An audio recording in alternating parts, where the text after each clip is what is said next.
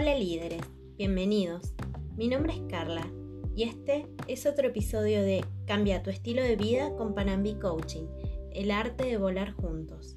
En el episodio de hoy vamos a hablar de el trabajo en equipo, cómo una persona que aprende a trabajar en equipo eh, después puede lograr un éxito personal, aparte del éxito del trabajo en equipo, del éxito del equipo. Entonces, imaginen que cuando trabajamos en equipo los resultados importan, los objetivos también importan, pero estos finales pueden ser principios, pueden mejorar ese trabajo para aprender algo nuevo, para dividirse o para seguir juntos.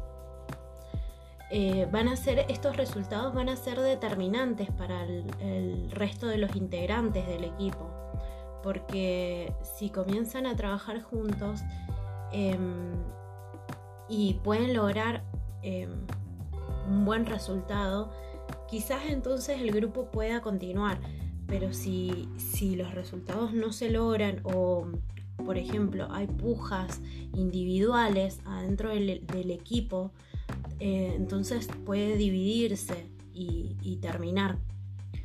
Para trabajar en equipo debemos desarrollar ciertas habilidades como la empatía, el liderazgo, aprender sobre cómo explotar las habilidades de cada uno de los integrantes para cumplir el objetivo del equipo, para que cada persona, indistintamente del tipo de personalidad que tenga, se sienta motivada y con ganas de aportar cosas al grupo de aportar su luz, de aportar su intelectualidad, sus habilidades, etc. Es fundamental que las personas que integran el equipo se conozcan, sepan sus fortalezas para poder explotarlas y sus debilidades para poder trabajarlas.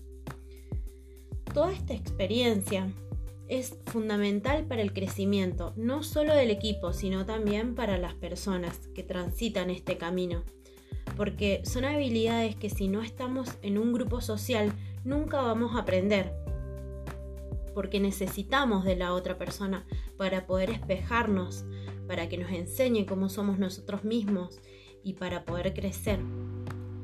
Les propongo hacer un análisis FODA del equipo y luego personalmente de cada uno de los integrantes para poder autoconocerse e ir con un rumbo fijo en general. El análisis FODA, también llamado análisis DAFO, eh, es para determinar las ventajas competitivas que tiene el equipo bajo un análisis y una estrategia genérica que, mm, que más le va a convenir en función de sus características propias y las del, la del ambiente que, en donde se mueve es una herramienta de estudio de la, de la situación de, cada persona y si lo quieren llevar al equipo también se puede hacer del equipo en sí, de la institución, la empresa, eh, del proyecto. Em, esto les va a enseñar a ver sus eh, fortalezas, oportunidades, debilidades y amenazas. Una vez que trabajan con el análisis FODA o el análisis DAFO, también les puedo proponer trabajar sobre y aprender sobre el eneagrama. El eneagrama describe nueve tipos de personalidades diferentes. Ayuda a la interrelación de sus miembros y a poder explotar el potencial que tiene cada uno de manera saludable. Hay nueve tipos de personalidades y mm, lo que hace el Enneagrama es eh, trabajar con cada una de esas personalidades, cómo es, eh, qué es lo, lo, negativo, lo positivo de cada una de esas personalidades y cómo las puede llevar a trabajar en un equipo. Em, es una forma de trabajar de una manera saludable, es para poder explotar el potencial que tiene cada uno.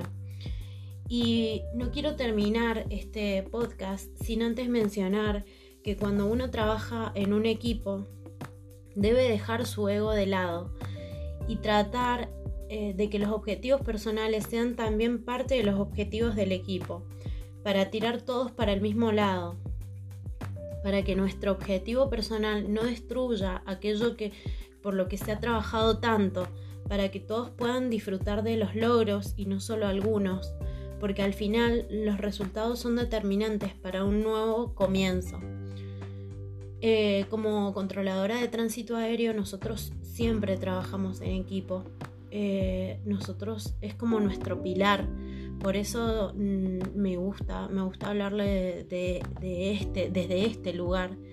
Em, y también, por ejemplo, en la asociación de controladores, eh, lo que hacemos es eso, es trabajar desde este lugar, conociéndonos, conociendo los integrantes, conociendo qué es lo que puede aportar cada uno.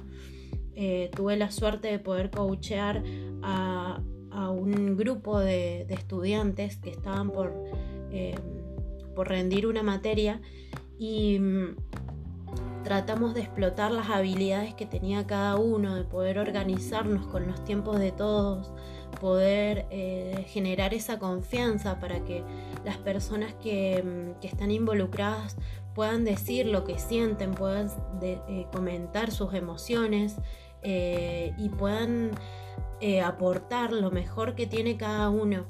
También trabajamos mucho con la visión de, las personas que los rodean, por ejemplo, eh, una, mm, o sea, qué piensa un integrante de otro y, trabajamos en esa, en esa empatía para, para que las personas se den cuenta cuál es la visión de que tienen de ellos mismos, pero también qué visión tienen los demás de esa persona.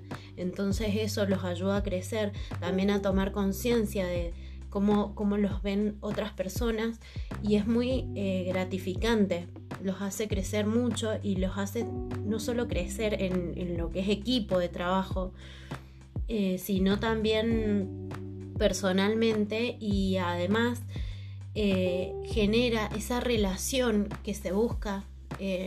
Quizás no son mejores amigos, pero sí van a tener esa confianza para poder decir todo lo que sienten y lo que piensan y, poder estar en un ambiente de contención. dentro del coaching lo que tratamos es lograr eso, es cuando trabajamos en el equipo, tratamos de, generar ese ambiente de, desde ese lugar. Entonces los quiero invitar también a que lo, lleven a sus vidas, a, esta, a este trabajar en equipo, a que puedan, em, si les interesa sobre el enneagrama, puedan buscar información eh, para poder aprender qué tipo de personalidad tienen, qué eneatipos son. Por ejemplo, en mi caso yo soy NA tipo 7 y bueno, entonces esto genera, por ejemplo, yo sé cuáles son mis debilidades, cuáles son mis fortalezas y, me ayuda a, poder controlar mis emociones, a poder eh, trabajar en mí misma. Y, y, también me ayuda a entender las personas que me rodean, porque todos somos diferentes y y el saber cómo otras personas ven el mundo también es, eh, nos ayuda a ser empáticos, a poder entender eh, no solo su realidad, sino también que esa persona tiene un pasado y, y actúa en base también a sus experiencias previas como nosotros mismos. Entonces eso nos ayuda a comprender nuestro entorno y poder eh, manejarnos socialmente desde otro lugar, de un lugar más sano, de un lugar más consciente y sin eh, juzgar, juzgar a la persona, al prójimo, a la persona que es igual a nosotros mismos. También cuando uno trabaja en equipo, eh, aprende, como les dije antes, el, el cómo somos nosotros mismos, porque las personas nos, nos muestran, nos espejan sobre nuestra realidad. Entonces es una mirada hacia adentro también, el, estar social nos invita a mirarnos hacia, hacia nosotros mismos. Así que bueno, si les gustó este material, pueden compartirlo. También pueden recorrer mi página web www.panambicoaching.com donde podrán encontrar mis publicaciones y redes sociales. Y les quiero dar las gracias nuevamente por su tiempo y quiero invitarlos a seguir recorriendo este camino juntos. Cambiemos nuestro estilo de vida. Muchas gracias.